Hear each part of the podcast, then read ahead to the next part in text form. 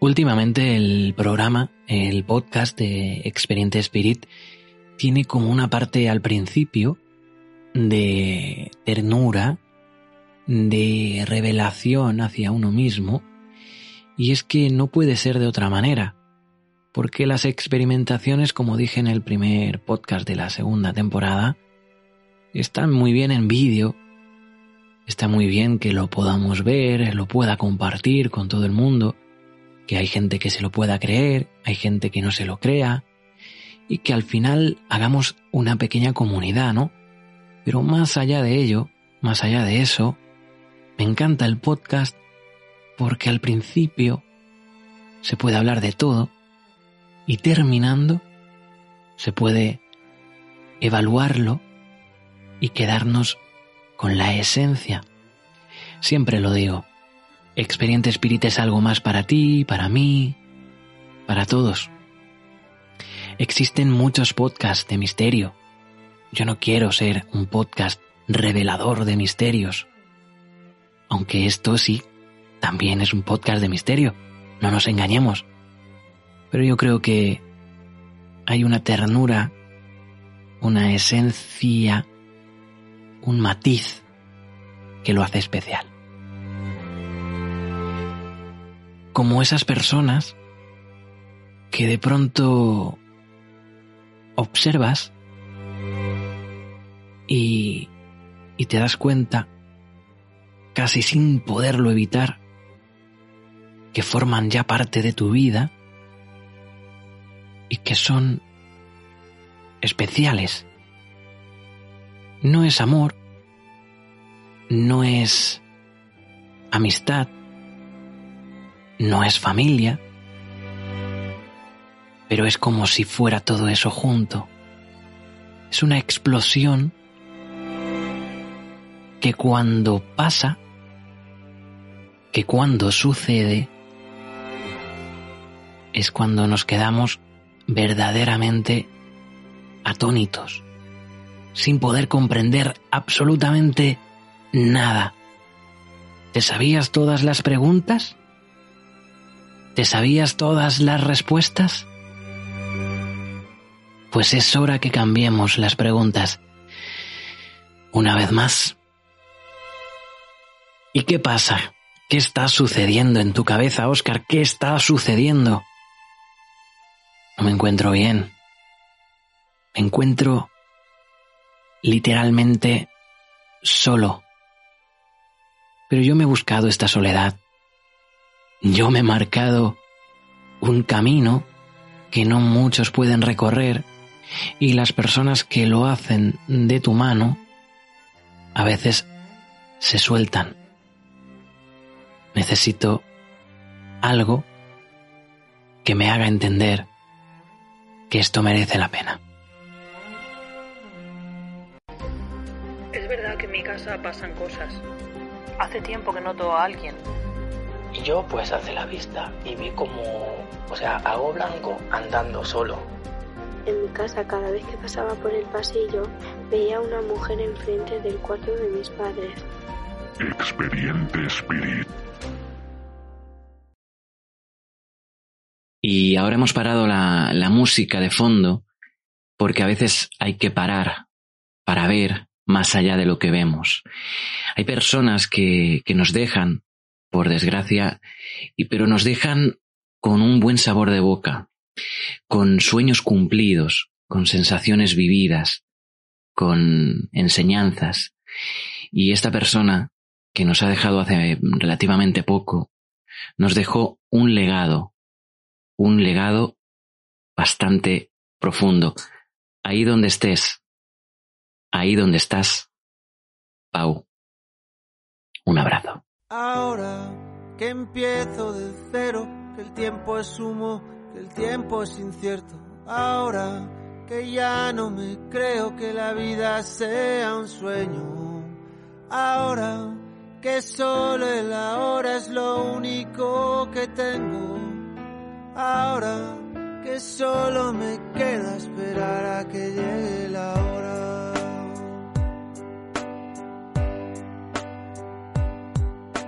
Ahora que cada suspiro es un soplo de vida robada a la muerte. Ahora que solo respiro porque así podré volver a verte.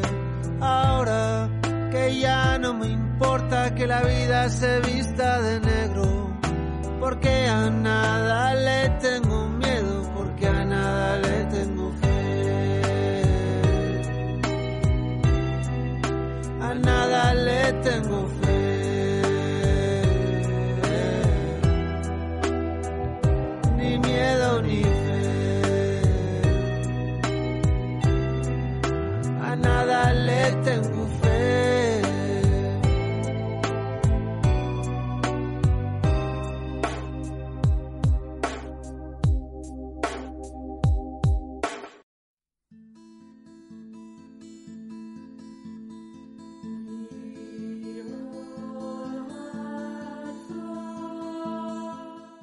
Y ahora sí, ahora sí empezamos. Experiente Spirit, con todo lo que lleva, el misterio, lo paranormal, el más allá, los espíritus, que están por todo, por cierto. Mucha gente me está diciendo, es que tengo miedo, es que esto que haces me da miedo. Por favor, déjame decirte, deja- dejarme deciros, dejarme deciros que nada más lejos. Hay que tener miedo, hay que tener miedo a los vivos. A los que ya no están, no hay que tenerles miedo, hay que tenerles respeto. Y es que se trata precisamente de eso, de respeto. El respeto es importantísimo. El miedo ya viene solo. La angustia, la incertidumbre, provoca miedo. Pero el respeto es el arma, el arma que tenemos todos para poner esa barrera contra lo que no conocemos. Sé que es difícil, ¿eh? Yo mismo hablo de miedo como si no tuviera miedo. Claro que tengo miedo. Claro que tengo miedo. Siempre tengo miedo. Tengo miedo a la oscuridad. Tengo miedo a la oscuridad. ¿Cómo no voy a tener miedo? Pero tengo mucho respeto. Y eso hace que el miedo pueda dominarlo, pueda mantenerlo, pueda equilibrarlo. No lo sé, no lo sé. Realmente no lo sé. Lo único que sé es que tengo que luchar. Tengo que luchar y seguir, seguir, seguir. Parece como que alguien me alcanza. ¿No os ha pasado nunca? Con algo que os apasiona, que tienes que seguir, seguir, seguir. Oscar, ¿cuándo terminarás? ¿Cuándo pararás?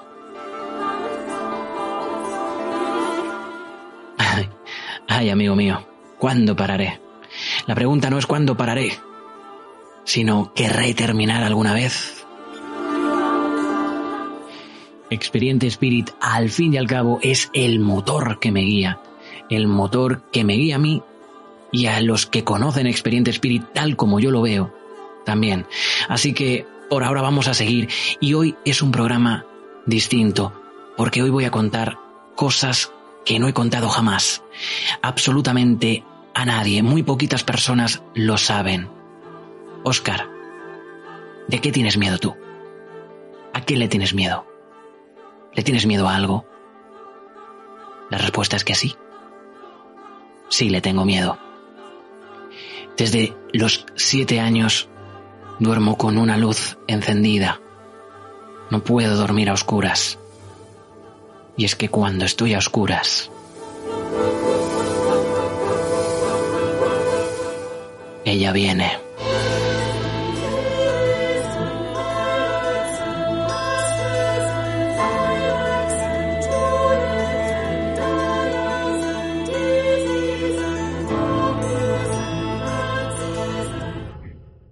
Bueno, en primer lugar, quiero quitarle hierro al asunto. Quiero, quiero dejar claro que esto que estoy contando es algo muy personal, que me sucedió siempre desde pequeño y que realmente contarlo ahora supone un esfuerzo grande por mi parte y la verdad me, me, me cuesta horrores recordar porque la verdad que he tenido una infancia complicada en este, en este sentido. Esto lo sabe muy poquita gente y ahora estoy como desvelando algo, algo de mí personal, una chispa más, y, realmente me, me, sonrojo, me, me da pudor, porque es algo que, os digo, no lo sabe nadie. Eh, voy a contarlo. Espero que esto sirva para que los demás se animen, ellos de forma anónima, yo de, de forma, como siempre, al descubierto, pero, pero bueno, en fin. Cuando era pequeño, cuando era tan solo un niño, estamos hablando de siempre, de cuando tenía siete, ocho años, eh, muchas tardes estaba solo en, en, el campo, ¿no? Mi madre, pues evidentemente, pues hacía la siesta, o estaba, estaba dormida, o bien se ponía a ver la tele y yo, pues como niño intrépido, jugaba en el campo.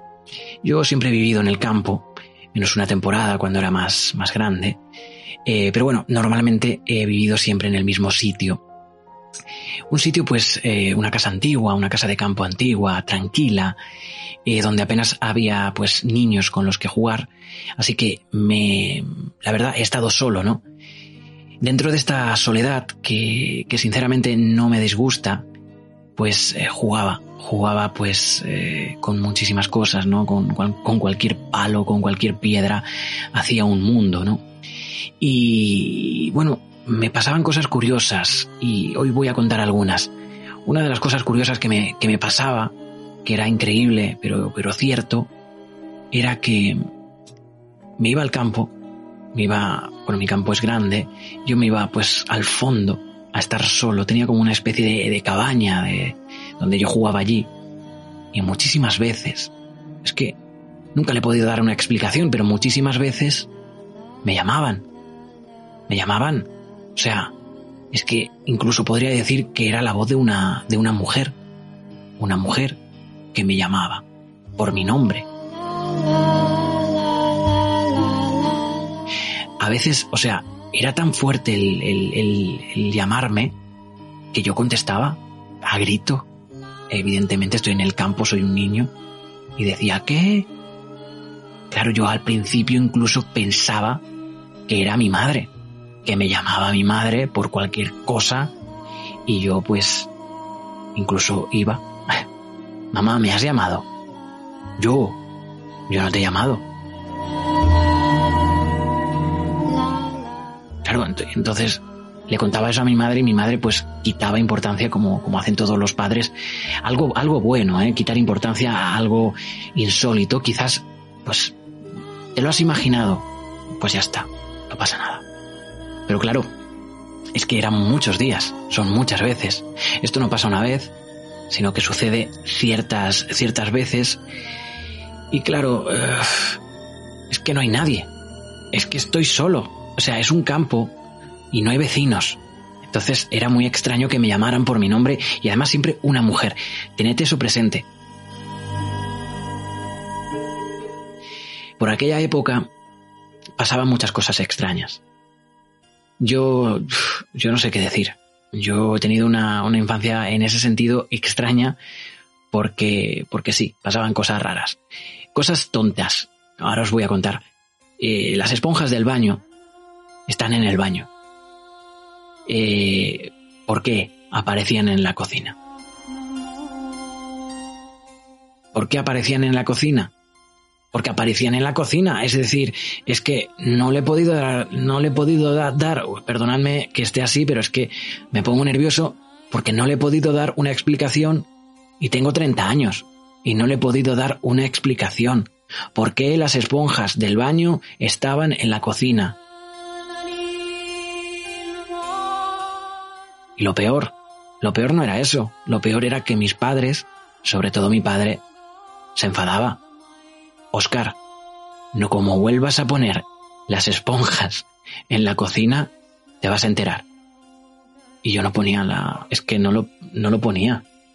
Es que de verdad, no lo entiendo.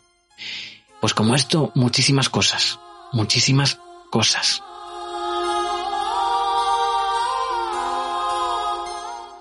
Es que... Es que estoy contando esto y la verdad no lo entiendo. No lo entiendo, son tonterías. Son tonterías, pero claro, es que se repetían muchas veces esas tonterías. y me echaban la culpa a mí. También recuerdo tener el mismo sueño. Siempre soñaba lo mismo. Un sueño que me aterrorizaba. Y de ahí viene todo. Yo creo que ahí, de ahí viene todo. La mujer de morado. La mujer violeta. O sea, me da miedo. De eso tengo miedo. De eso tengo miedo. Es extraño que yo hable del miedo y que tenga miedo, porque normalmente siempre defiendo que no, que no, que no hay que tener miedo. Pero claro que no hay que tener miedo, hay que tener respeto. Pero es que eso me da miedo.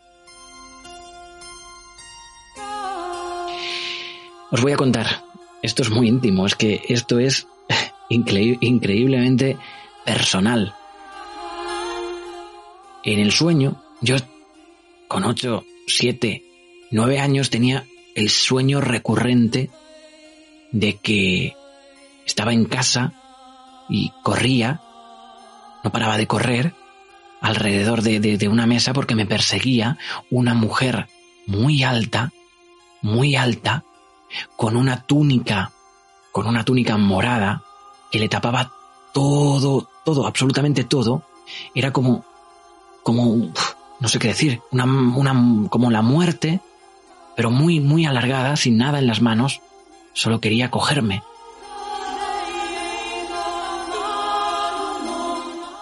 Y mi madre la ayudaba, no os perdáis esto. Mi madre la ayudaba. En ese sueño tenía muchísimo miedo. Y algunas veces me cogía, ¿eh? Me estrangulaba, o sea, y después me despertaba. Mi padre en ese momento, en ese sueño, también está. Y está petrificado, está congelado. No puede hacer nada. Ni se entera de lo que está sucediendo. El que se entera soy yo. Que no paro de correr. No paro de gritar. Hasta que me coge. Siempre me coge. A veces no. A veces me despierto antes. Pero me coge. Y este sueño se repetía y se repetía y se repetía muchísimas, muchísimas veces, pero muchísimas veces. Nunca entendí ese sueño. Nunca entendí quién era esa mujer de, de violeta, esa mujer morada, con esa túnica. Os digo, me da angustia. Me da muchísima angustia. No tengo miedo a nada salvo a eso. No sé ni cómo se llama, ni sé qué es, ni sé quién era. Pero no, no, no, no, no os podéis creer, no os podéis imaginar la sensación que me da contarlo ahora. Resulta que tengo miedo a la oscuridad. Y todo tiene algo que ver, claro. Pero es que esto no viene de ahora. Esto viene pues la edad de siempre, siete, ocho, nueve años, estoy en la cama, pues durmiendo solo en un cuarto muy grande, por cierto. Y, nada, y era verano, recuerdo que era verano y, y hacía calor. Y tenía miedo. Y lo explico muy bien porque era un niño miedoso. Sinceramente, era un niño miedoso. No podía ir a sitios oscuros en la parte de atrás de la casa de noche no me, no, me gustaba, no me gustaba ir, ni acompañado, aunque acompañado evidentemente podía ir, pero me daba miedo. Eh, tengo que recordar, tengo que, es, que estoy sudando ahora mismo, eh, de verdad. No es por, no es por meter. Dios mío, no es por meter miedo, pero sinceramente me está costando más de lo que, de lo que creía estoy girándome todo el tiempo porque tengo una sensación extraña y es eso. Eh, ahora mismo el miedo está un poco dentro de mí. Ahora mismo no podría hacer ninguna sesión de, Portal Box, Spirit Box o cualquier cosa así. Tengo que decir que esa noche eh, de verano estaba durmiendo, eh, en fin, tenía calor y tenía miedo. Eso provocaba de que me aguantaba la calor todo lo que podía pero, pero no podía más. Y saqué, saqué una pierna y, y pude dormir mejor, ¿no? Lo curioso de esto es que, es que bueno, eh, cuando llevaba, yo qué sé, es que no lo sé, un tiempo con la pierna afuera y la otra dentro, claro, pues noté como que alguien me, me daba tres golpecitos en la, en la rodilla, justo un poquito más arriba de la rodilla, la, la pantorrilla sería, pues me dio tres golpecitos, o sea, algo así, para que nos entendamos. Claro, yo noté esa sensación y enseguida llamé a mi madre. Mamá, mamá, ¿eres tú? Mamá. Y no escuché absolutamente nada.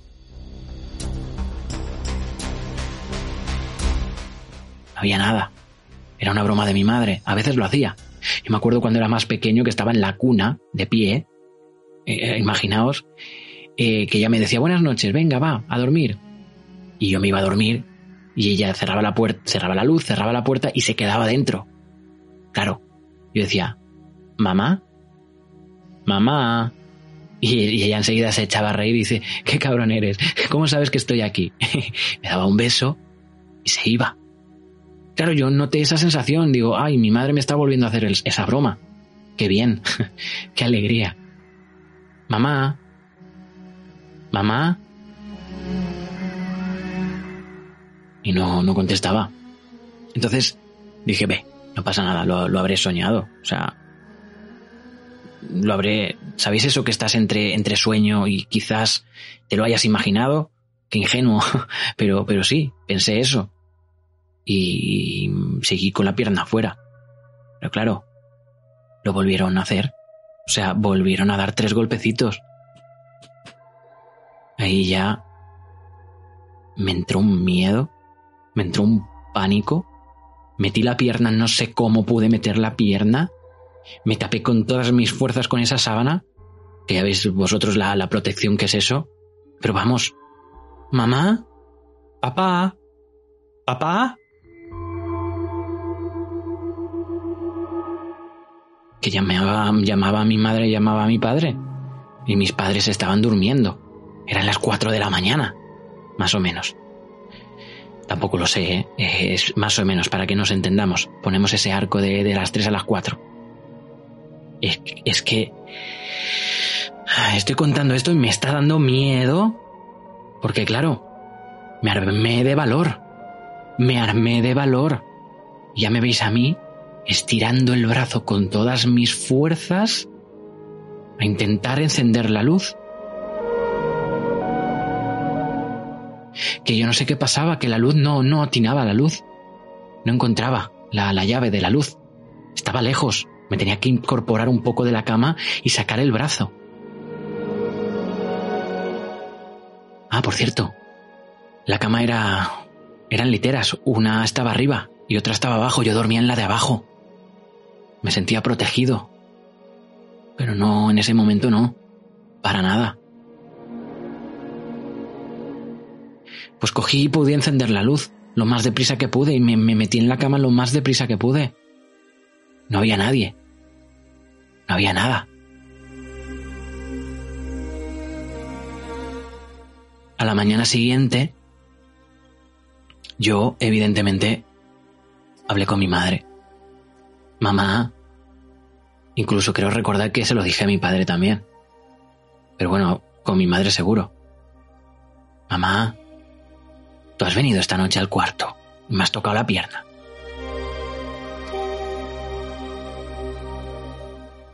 Yo, yo dormía. Y mi padre lo mismo. ¿Yo qué voy a tocar? O sea, estaba durmiendo. Claro, contaba, o sea, conté, conté lo que había pasado y ellos quitaron importancia pero quien sintió que le tocaban la pierna dos veces fui, fue a mí. Es que estoy contando esto con, de verdad, estoy teniendo miedo. Es la primera vez que estoy contando esto a todo el mundo de Internet, a todo el mundo. Es algo increíble contarlo porque, porque tengo miedo. Claro que tengo miedo. Esa sensación no me la quita nadie. Desde entonces, prefiero ver. Prefiero ver quién se acerca a mi cama. Por supuestísimo. Y no duermo con una luz de esas pequeñitas que se, que se enchufan y sale la cara sonriente en amarillo, que es una luz tenue. No, no, no, no, no. Duermo con una bombilla, con una bombilla amarilla que, que ilumina toda la habitación y todos los rincones, habidos y por haber. Por supuestísimo, mi pareja se, se ríe y le molesta la luz. A mí no me molesta la luz, me molesta la oscuridad. Pero vamos, para todo en la vida en general. Por eso duermo con una luz, porque ahora, desde siempre, desde ese día, duermo con una luz. Prefiero verlos. Yo quiero ver quién toca. Yo quiero ver quién está ahí. Yo no quiero sentir que alguien está y no verlo. Eso me da pánico. No duermo con antifaz. Incluso conozco gente que duerme con antifaz y yo siempre le digo lo mismo. ¿En serio? ¿En serio te tapas la vista? ¿Prefieres notar que no, y no ver? ¿O notar y ver quién te toca? Si es que te toca alguien. Yo no duermo con antifaz ni, ni loco, o sea, ni loco. Y ahora la pregunta. ¿Quién era? ¿Quién era? ¿Quién era que me tocó de pequeño? Que me tocó la pierna de pequeño. ¿Quién era? La mujer violeta. La mujer de morado.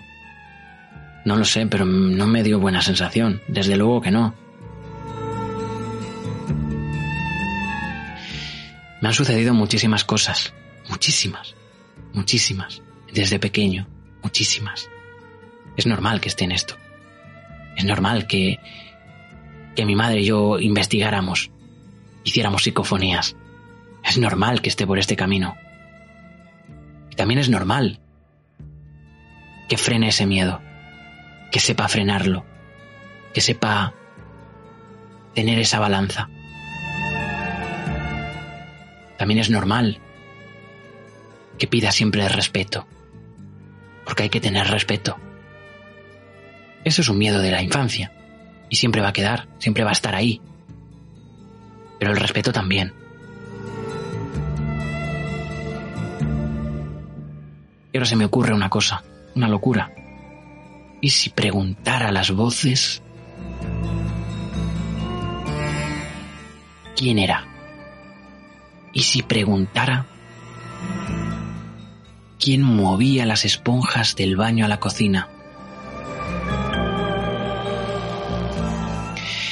¿Y si preguntara a las voces, a la Portal Box, quién era que me llamaba de pequeño casi todas las tardes? Y yo me pregunto, ¿por qué no lo he hecho hasta ahora? Y la respuesta, querido oyente, porque tengo miedo.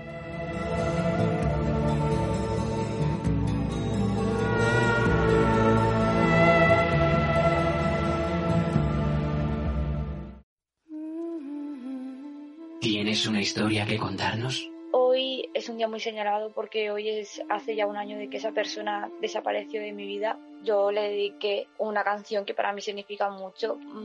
He ido a encender la radio. La primera canción que ha sonado en la radio ha sido esa. No se ha ido, aún sigue conmigo. Es hora de que pongas voz al misterio. Cuando tenía nueve años, en mi casa cada vez que pasaba por el pasillo veía a una mujer enfrente del cuarto de mis padres. Me paré para ver qué quería. Me hizo un gesto con la mano para que me acercase más a ella. Envíanos un audio al WhatsApp de Experiente Spirit 669-286-406 y cuéntanos tu historia con el otro lado.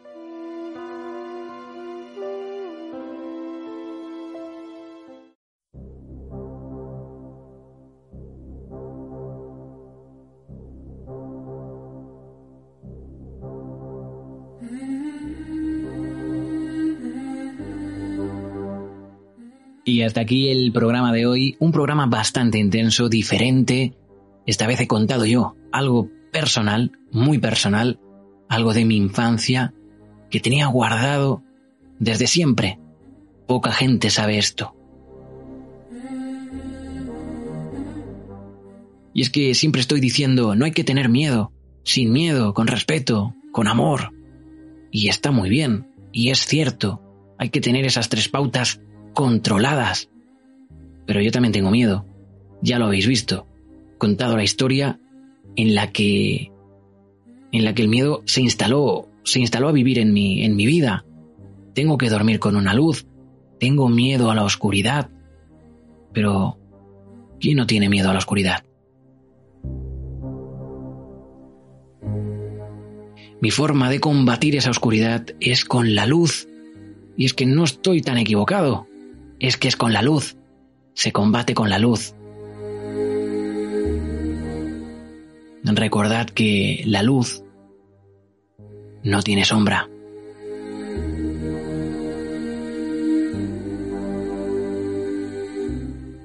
Así que si eres una persona que tiene miedo, si eres una persona que eres asustadiza, de verdad, hay que tener respeto, pero no hay que estancarse, no hay que acobardarse, no hay que estar en ese rincón, hay que luchar. Somos luz, no olvidéis eso nunca, somos luz.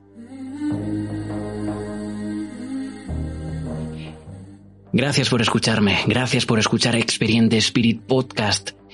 Ya lo sabéis, nos vemos dentro de siete días. Eso lo decía hace hoy concretamente un año. Un año que empezó todo esto. Un año y pico. Estoy muy contento, muy contento de, de, de, que estéis ahí, de que me escuchéis, de, de, que cada vez haya más gente formando esta pequeña gran familia. De verdad, no tengo, no tengo palabras, solo agradecimiento. Por eso, por eso cuento mi vida, por eso cuento cosas personales, para que el mundo sepa que esto también está pasando. Ya lo sabéis, esto es Experiente Spirit. Y recordad, siempre hay alguien que escucha.